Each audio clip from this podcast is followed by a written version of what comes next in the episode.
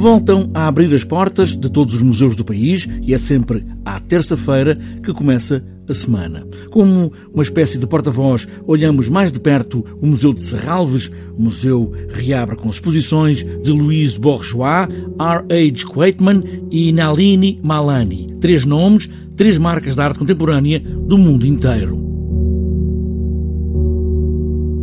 Primeiro com Louise Bourgeois, Paris 1911, Nova York 2010, sete décadas para ver obras da artista entre finais dos anos 40 do século passado e 2010.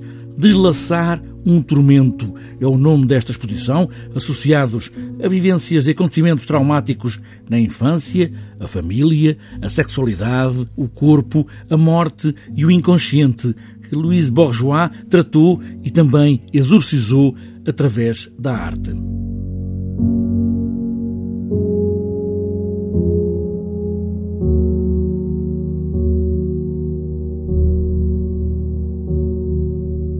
Depois, R.H. Quaitman, com O Sol Não Se Move, capítulo 35, ele que aborda a pintura como se fosse poesia.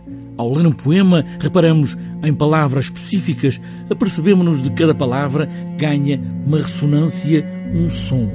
As palavras de Quaitman, organizadas em capítulos, estruturados como um livro, têm uma gramática, uma sintaxe e um vocabulário, enquanto o trabalho é delimitado por uma estrutura muito rígida a nível dos materiais usados. Surgem apenas em painéis chanfrados de contraplacado em oito tamanhos pré-estabelecidos.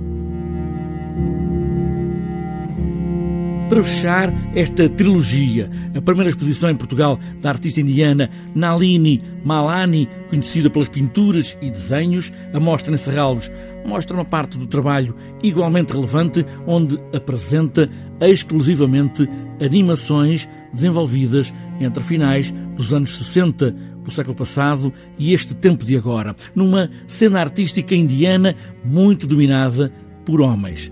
Nalini Malani tira a cabeça fora de água com uma voz provocatória feminista, pioneira, com meios artísticos como o cinema experimental, o vídeo e a instalação, além de dar voz às mulheres.